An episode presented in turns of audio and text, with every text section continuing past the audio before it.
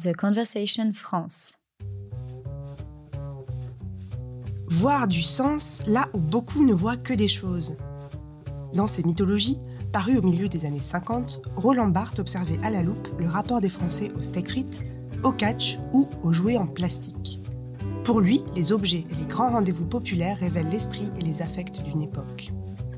Aujourd'hui, ces objets ont changé.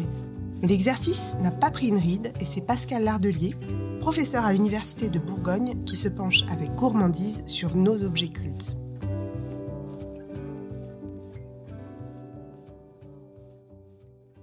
Symbole de l'aventure ou de la vie étudiante, le sac à dos n'en finit plus d'envahir les rues et de compléter le look des branchés urbains.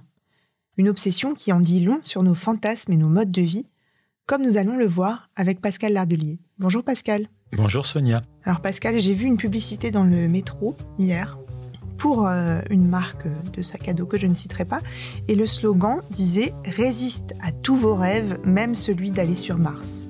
C'est vrai que le sac à dos, un objet somme toute assez banal, convoque quand même euh, un imaginaire particulier. Alors d'un imaginaire à l'autre, figurez-vous que j'étais à New York il y a quelques années et euh, quelqu'un est venu à moi, il s'adressait à moi en français en disant Vous êtes forcément français puisque vous avez le sac à dos de la marque de sport tous les Français possèdent. Je parle du sac à dos. Voilà. Donc effectivement, c'est devenu un objet culte, mais aussi un objet tellement commun que, bah, effectivement, euh, presque tout le monde porte un sac à dos, mais il faut essayer de, de gratter un petit peu et puis de lui faire rendre sens, et c'est ce que nous allons tenter de faire maintenant. Oui, alors d'abord un imaginaire assez positif associé à l'aventure. Oui, alors on parle souvent de jungle urbaine, vous savez, et c'est vrai que dans cette jungle urbaine, eh ben, les aventuriers, ils ont forcément comme plus sûr euh, allié le sac à dos qui leur permet effectivement de mettre un petit peu ce que les militaires appellent un barda, c'est-à-dire l'ensemble des choses utiles et même indispensables, eh bien, euh, qui vont permettre euh, de se mouvoir au mieux, de vivre au mieux, et puis de s'orienter, etc., etc. Donc le sac à dos, il a à la fois l'imaginaire de l'aventurier, je viens de le dire, effectivement, il y a presque Indiana Jones hein, qui, est derrière tout ça. Et puis euh, l'aventurier aussi du militaire. Hein, J'y reviens. Et c'est vrai que ces deux personnages, l'aventurier et le militaire, sont à l'origine de la généralisation du sac à dos. Et c'est vrai qu'il s'est généralisé jusqu'à symboliser une époque. Vous savez que notre époque de communication à tout craint, notre société de communication, elle se fonde sur les valeurs de nomadisme et de mobilité. Alors effectivement, euh, se balader, être ici et ailleurs, euh, être toujours en mouvement et en mouvement perpétuel, c'est une chose. Mais être en mouvement avec cet objet qui va nous permettre eh bien d'emporter avec nous tout ce dont nous avons besoin, eh bien c'est quelque chose qui est très important.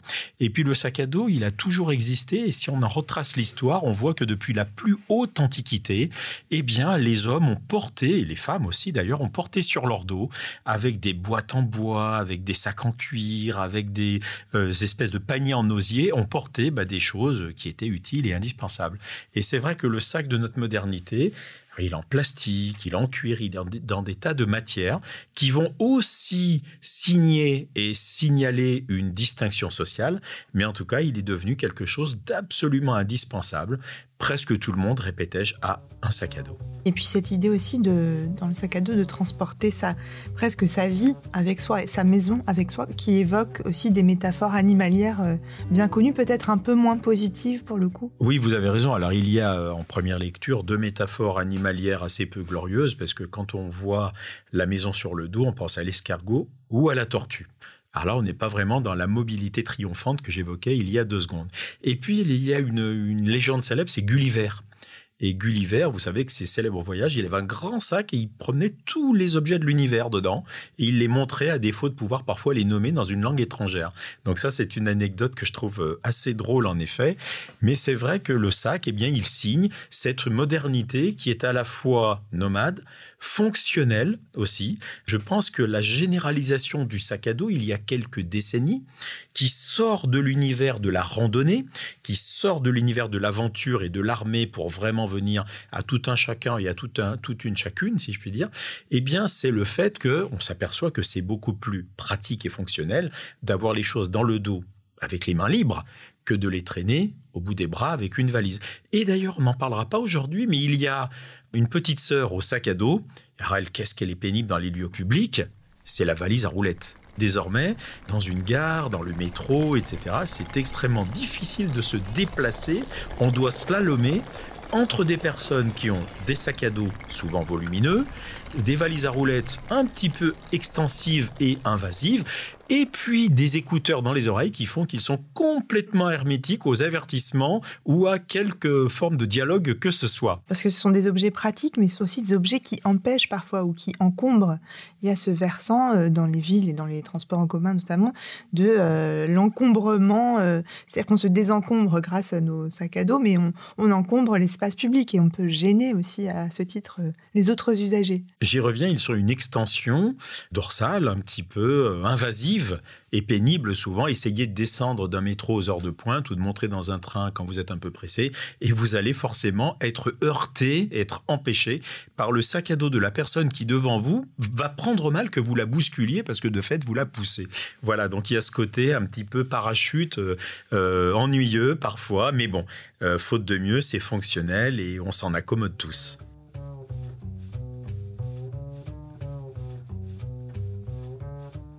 Il y a aussi une espèce de bataille marketing, bien sûr, autour de cet objet, puisqu'il euh, s'agit dans euh, la masse euh, de, se distinguer. C'est toujours un peu la même chose avec ces objets usuels du quotidien. Comment font les marques pour proposer, outre la publicité, les slogans, l'imaginaire qu'ils convoquent, comment est-ce qu'on rend un sac à dos exceptionnel? Oui, alors il y a bien évidemment le sac générique, vraiment le sac à tout faire, si je puis dire, il a tout porter. Et puis après, il va se décliner. Et c'est là que la distinction commence. La distinction de genre, la distinction socioculturelle, la distinction générationnelle. Donc on va avoir des sacs techniques, on va avoir des sacs technologiques, on va avoir des sacs qui vont renvoyer des imaginaires, mais qui vont arborer les signes des imaginaires, de l'aventurier, du militaire, euh, du randonneur, etc.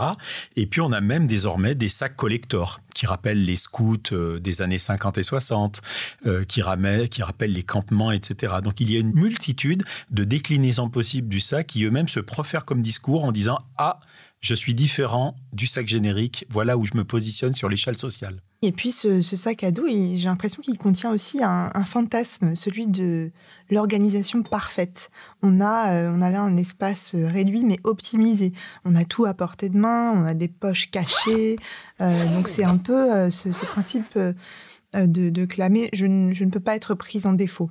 C'est un peu ça le truc, c'est qu'on est nomade et on est euh, prêt à parer à toute euh, éventualité. Et donc ça, c'est intéressant. Et le sac, il en est le témoin et le, vecteur actif. L'objet euh, sûr, l'objet de référence dans un monde incertain peut-être. merci beaucoup Pascal d'avoir amélioré notre bagage sociologique aujourd'hui. J'espère qu'il est maniable, utile et pas trop lourd.